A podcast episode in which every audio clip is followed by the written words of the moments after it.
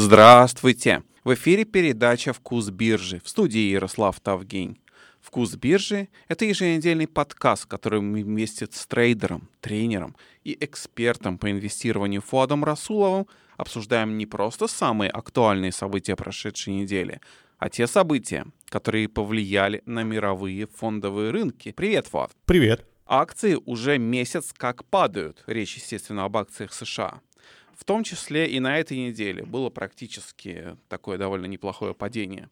В связи с этим все чаще и чаще звучат разговоры о том, что инвестиции в государственные казначейские облигации США более выгодны, чем в акции. Как ты думаешь, это действительно так? Или, как мне кажется, может быть сейчас наоборот, сейчас хорошее время, чтобы именно акции-то закупить на дне? А, ну, собственно, это интрига, этот вопрос вечный, он всегда волнует инвесторов, куда уйти в облигации или в акции. Конечно, речь идет о крупных игроках, потому что ритейл, э, мелкие розничные инвесторы редко покупают облигации, если вообще сказать, что они не покупают, не увлекаются облигациями. А, ну, я немного знаю людей, кто вот купит облигации готов э, эти несколько процентов в год получать и радоваться. Это хорошо, если несколько. А когда мы говорим о государственных облигациях, э, доходность может быть и ниже процента, если это краткосрочный. А, вопрос, что лучше, акции или облигации именно сейчас, наверное, э, я для себя отвечу на свой счет скажу, так как я тоже облигации никогда не покупаю, но если бы вдруг а, у меня в портфеле были бы облигации или была бы возможность купить облигации, а, то я бы выбрал акции сейчас, потому что дисконт, скидка по многим из них достаточно приличная, а, страхи, которые нагоняются, а, паника, которая возникла, ну, не совсем-то и паника, ну, так скажем, неопределенности и переживания – Э, они не глобальны, не существенны, возможно, даже временные. Тут много проблем, тут много мелких таких, начиная от потолка госдолга и заканчивая э, той же инфляцией, а, цены на нефть растут и растут, на, большой, на очень широкий спектр энергоресурсов цены растут от там, газа, нефти, заканчивая электроэнергией. Ну, все это связано, конечно же. А, что у нас еще там в проблемах? Восстановление экономики, вот на следующей неделе выйдут опять нон-фармы. Ну и главные риски, которые были на слуху, это снижение э, объемов выкупа облигаций, резкое или не резкое повышение ставок. Ну, наверное, все. Хотя, может, есть еще несколько проблем, о которых я не упомянул, просто забыл. Что можно сказать? На рынке акций, да, действительно есть дисконт. Даже на более-менее стабильных бумагах не обязательно NASDAQ брать. Если вы не захеджированы, то, конечно, существенный, существенная просадка у вас по счету э, должна быть видна прям невооруженным глазом. Я захеджирован впервые в жизни, я вот полностью захеджировал а, бумаги. Ну, практически хорошо, может, не, не полностью, так на 80-90%. И, честно говоря, каждый раз, когда а, в конце дня, обычно в конце дня рынки э, уходят на просадку, я открываю портфель и думаю, ну все, ну, допустим, я на час отвлекся, не смотрел портфель, анализировал бумаги, просто слушал Bloomberg, а, думаю, ну все, еще процент ушел. Нет, стоит на месте, потому что вот пут-опционы, они спасают от падения. Теперь вопрос, когда закрыть эти страховки, чтобы и на них еще заработать. А, хороший вопрос, я думаю, уже пора. Я потихоньку начал закрывать эти страховки. А, интрига, помимо всего, еще и э, часто говорят о доходности облигаций как э, показатели того, насколько денежные потоки э, уходят в те или иные инструменты. Считается, что чем выше доходность в облигациях, тем он интереснее, как ты и сказал. Э, вот сейчас, если посмотреть, давайте я освежу э, эту информацию, потому что я вчера на закрытии смотрел. Э, на Finance Yahoo прям можно увидеть в разделе рынки, markets, есть вот раздел а, Treasury Bond Rates, и тут показывает, значит, пятилетки, почти процент, десятилетки полтора и тридцатилетки два, два с лишним. А, и тренд э, указывает на то, что эта доходность в последнее время выросла. Вот если взять месячные, по десятилеткам мы видели 1.25, 1.24, а сейчас посмотрите 1.50. Если взять 6 месяцев, то мы уже находились на этом уровне. Если помнишь, паника предыдущая весной, она тоже была связана с доходностью э, облигаций. Скорее, это даже а, не причина, а уже последствия того, что случилось, последствия паники на, на фондовом рынке, они сказались на потоках э, на рынок облигаций, э, в, в бумаги э, казначейские. А, так что мы даже не дошли до уровня апреля, когда было 1,75, мы всего лишь полтора процента. А, но я бы не стал на этом зацикливаться. Да, облигации с акциями конкурируют. А, когда risk-off, да, режим risk-off, все идут в облигации, потому что рисковать не хотят. Когда режим риска включен, а, то все бегут а, в акции, потому что, ну а что, все хорошо, можно рискнуть. А, Все-таки акции более рискованный инструмент, чем облигации, казначейские, естественно можно рискнуть и давайте-ка закупимся на всю катушку э, FOMO, YOLO и так далее. А вот сейчас у нас risk-off, рисковать особо не хотят, но мне кажется, какое-то такое локальное дно нащупали, а, есть новости, которые вселяют э, какую-то а, небольшой, небольшой оптимизм какой-то вселяют. И я бы сейчас аккуратненько, потихонечку покупал акции все-таки. А я обратил внимание, что среди лидеров падения такие, в принципе, разношерстные компании из совершенно разных секторов. То есть, например, Модерна, объяснять не надо, откуда это, Wells Fargo, финансы, и, например, NVIDIA электроника. Это говорит, что в данном случае падение идет, вот Google еще вижу тоже, вот тоже падал на 4%. Это говорит о том, что падение затронуло все сектора или здесь есть какие-то локальные особенности? А, ну, давайте брать индексы, потому что названные тобой компании, они действительно из разных отраслей, но они не представляют всю отрасль. Ну, например, Модерна, да, относительно свежая компания, у которой сейчас весь бизнес за, за Э, зациклен, так скажем, на вакцине, на э, вакцине от коронавируса. И э, посмотрите на график этой компании, как она росла. Э, MedRNA, да, по-моему, э, сейчас я вбью тикер, э, как она сильно росла весь июль, в августе, пол, пол августа росла первую часть. А, котировки ну, на минимумах вот осенью а, были на уровне 117-120 долларов и достигали почти 500 долларов, 495. А, это очень дикий прирост.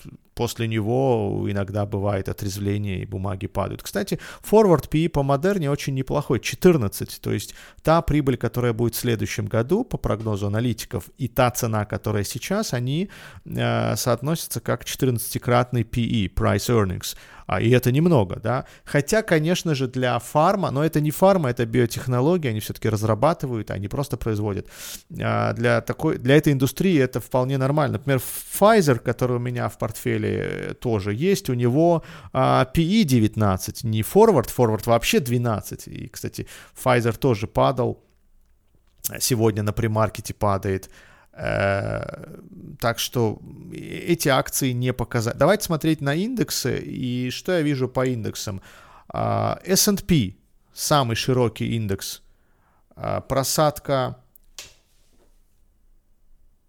4500 и 4250. Ну, можете посчитать, сколько это в процентах. Не очень большая, но тот тренд, который формировался с э, ноября прошлого года, с конца прошлого года, мы его пробили, мы, мы даже сделали попытку войти снова, но если говорить о классическом техническом анализе и а, смотреть исключительно на график, а, то да, мы куда-то идем вниз.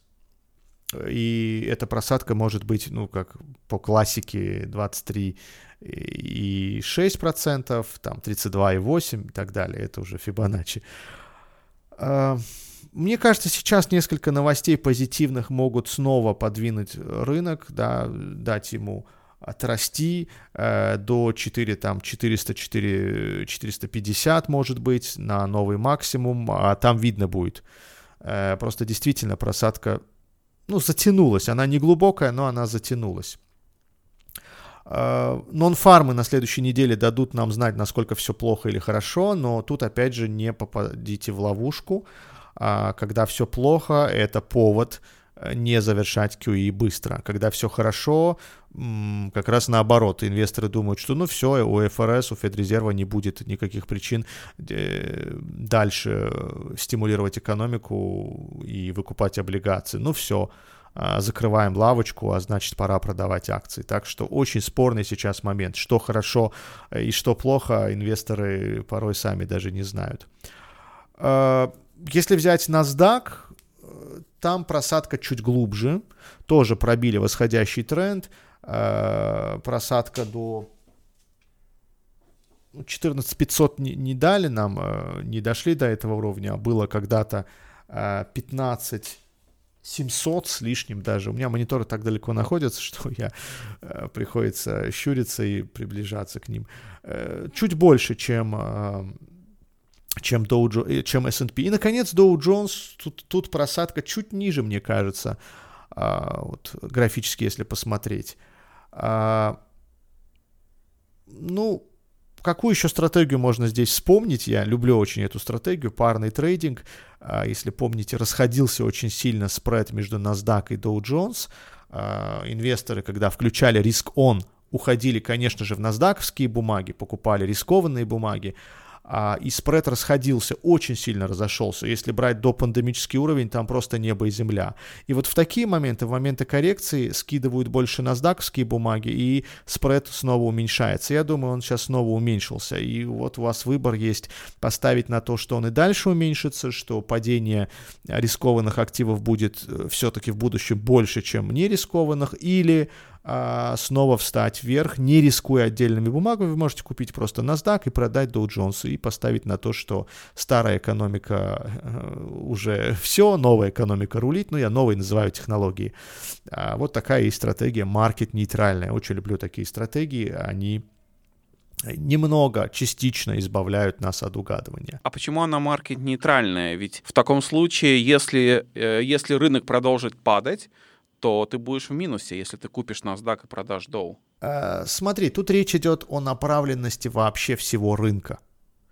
Э, маркет-нейтральные стратегии это такие стратегии, где ты покупаешь один актив и продаешь другой. Оба этих актива находятся в одной индустрии. Ну, например, две бумаги из одной индустрии, там, производитель, допустим, каких-то упаковочных материалов, да. Э, и одна компания считается, ну, субъективно, конечно, считается, это немножко неправильное выражение. Одну компанию ты считаешь не очень успешной, там долги и так далее, а вторая, наоборот, чувствует себя неплохо а, и вот ты покупаешь хорошую и продаешь плохую. И в случае обвала, конечно же, плохая, загруженная долгами, неэффективная, убыточная упадет сильнее, намного сильнее. Но в случае роста иногда бывает наоборот. Я бы, конечно, хотел бы верить в то, что в случае роста хорошая вырастет сильнее. Ну, бывает и так, но я бы не сказал, что часто или чаще. А скорее в случае роста если включится, включится режим риск-он, то все инвесторы начнут покупать именно эту, э, да, э, отстающую бумагу в надежде на то, что, ну вот, наконец у нее появился шанс вырасти, и огромные спекулятивные потоки уйдут в нее. Что касается нашего примера, то да, в случае падения а, в таком темпе, в таком режиме, э, одна бумага будет падать сильнее, чем другая. А, но в целом ты, инвест-трейдер, спекулянт не подвержен влиянию рынка в целом. То есть если у рынков общие проблемы и у рискованных акций, и у нерискованных акций, а, то один актив будет падать, другой расти. И так как а, у нас Dow Jones очень сильно отставал от NASDAQ, то ставка на то, что это рано или поздно закончится в случае серьезной коррекции, она должна принести свои плоды, потому что, ну, ну сколько можно э, компаниям из классических индустрий отставать от технологических? Да, они отстают, но в последнее время они так сильно отстают, что, я не знаю, это какая-то технологическая революция должна быть, случиться, может, она уже случилась. Э, вот так, то есть нейтральность тут, наверное, условная, но она есть нейтральность все-таки присутствует. Это лучше, чем просто ставка на какую-то одну бумагу а, в расчете на то, что вот у нее хорошие параметры, P-ratio и так далее. А маркет-нейтральные стратегии — это попытка уйти от полной зависимости от направления а, в какую-то более-менее такую относительную нейтральность. Ты сейчас очень бодро рассказал, как правильно решать на фондовом рынке, но вот более грустная новость. За последние 24 часа биткоин вырос на 10%. Э, он не пробил психологическую отметку в 50 тысяч, он сейчас на 47, но за 24 часа плюс 10% это, это довольно существенный результат. Э, крипту хранить рановато?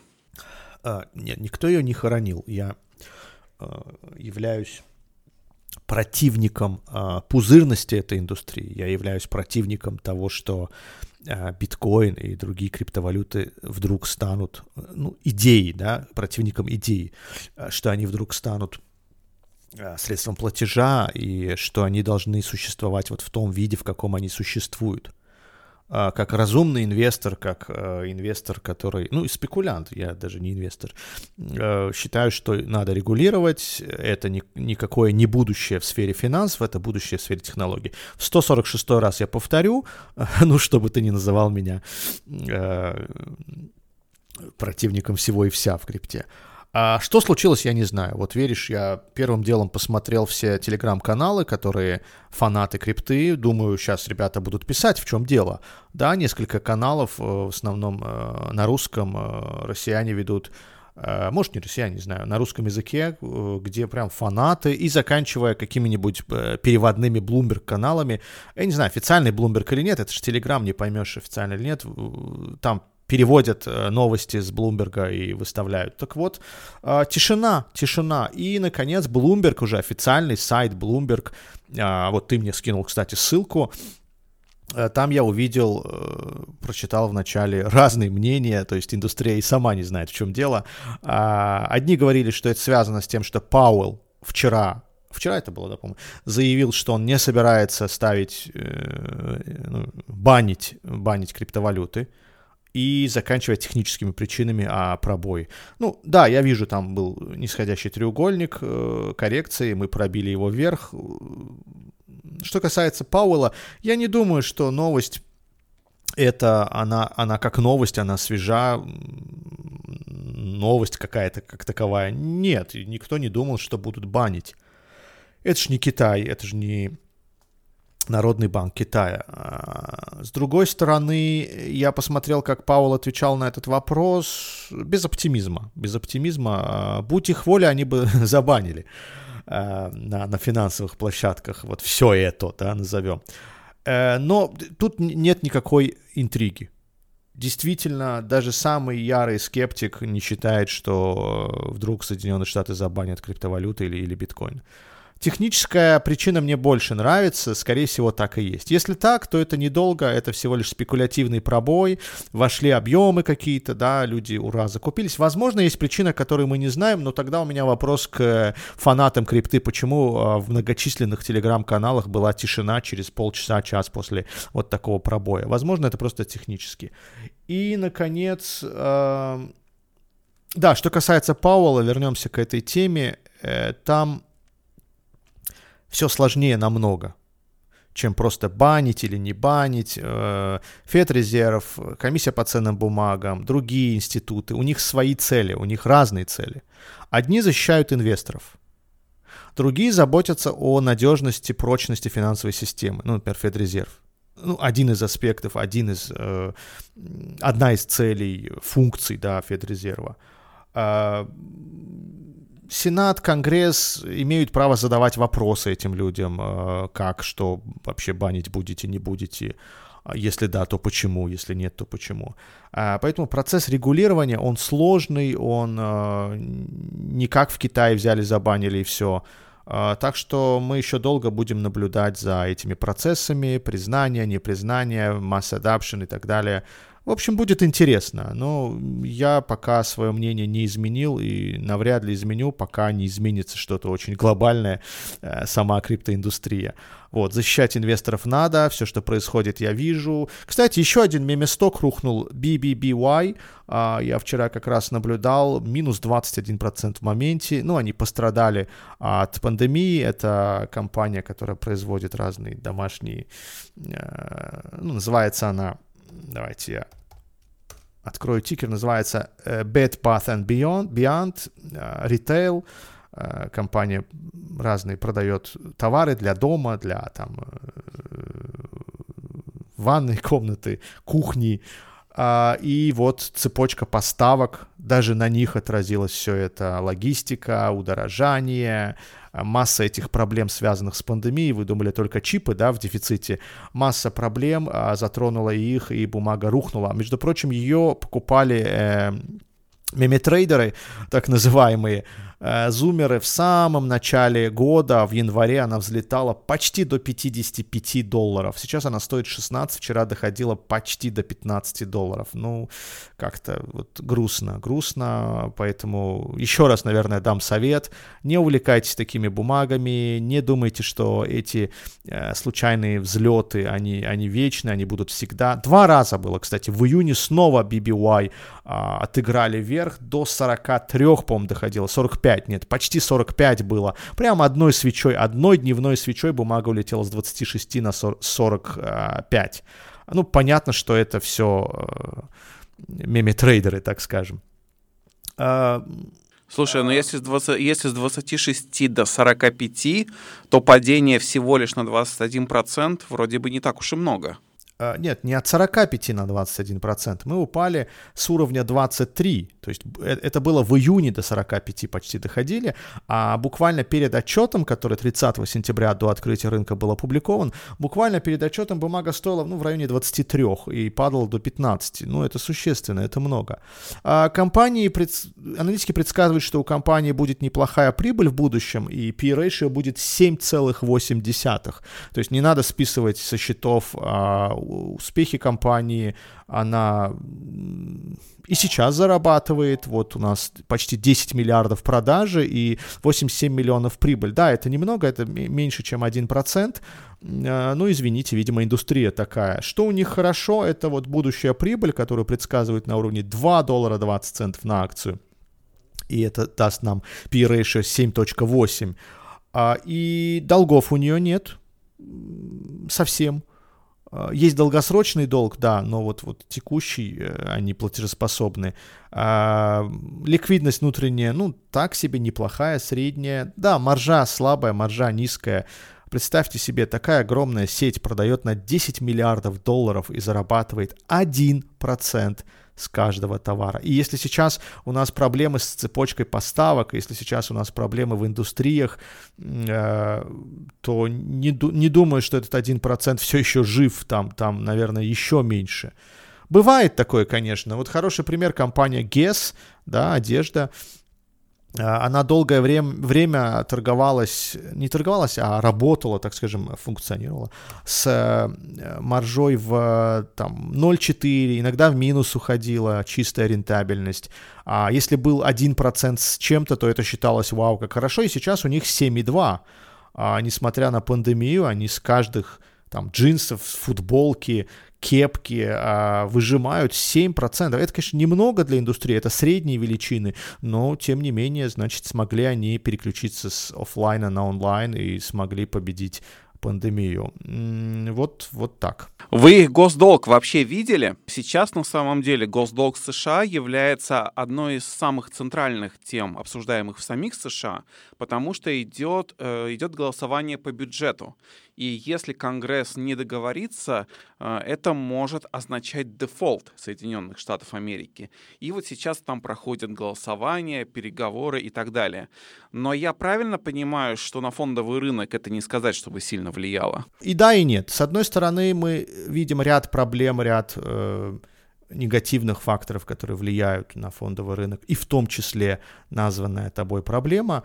Э, но сказать, что она перетягивает весь негатив на себя, и она самая главная, может быть, кто-то так считает, но, ребята, я не первый год на рынке, и проблема госдолга поднимается достаточно часто. Э, и, наверное, нет, я более чем уверен, что в этот раз все разрешится, все будет так же, как и в предыдущие разы, но никто не будет же дефолтить а, огромный долг. А, Джанет Йеллен об этом предупреждала несколько раз, просила, предупреждала, намекала. А, об этом говорили ну, все и политики, ну, отвечающие за финансовую часть. Пауэлл, ну, не уверен, что прямо открыто на эту тему, наверное. А, так что все в курсе, что это проблема. Ну, наверняка будут дебаты, наверняка будут какие-то расхождения во мнениях, и они будут э, искать компромиссы, но рано или поздно все разрешится. По-моему, уже разрешилось вчера. Я, я принципиально не слежу а, за этими новостями, потому что где-то в глубине души а, уверен, что все, конечно же, разрешится. Я удивлюсь, если вдруг возникнет какая-то проблема с этим связана. Иногда бывают такие проблемы. Я помню, а, несколько лет назад госслужащие из-за вот а, того, что госдолг упирается в потолок, а, что они не увеличили этот лимит, а, несколько месяцев, шатдаун, да, по-моему, называлось, а, несколько месяцев, недель, нет, не месяцев, госслужащие без зарплат сидели, ну, не было у Министерства финансов денег, а, чтобы закрыть эти, ну, потом все разрешилось. А, так что в этот раз э, происходит то же самое. Я думаю, часть позитива, которая придет на фондовый рынок, будет связана с тем, что все вздохнут, мол, окей, и на этот раз обошлось, и в этот раз обошлось, и в этот раз мы э, перешагнули через эту проблему более-менее спокойно.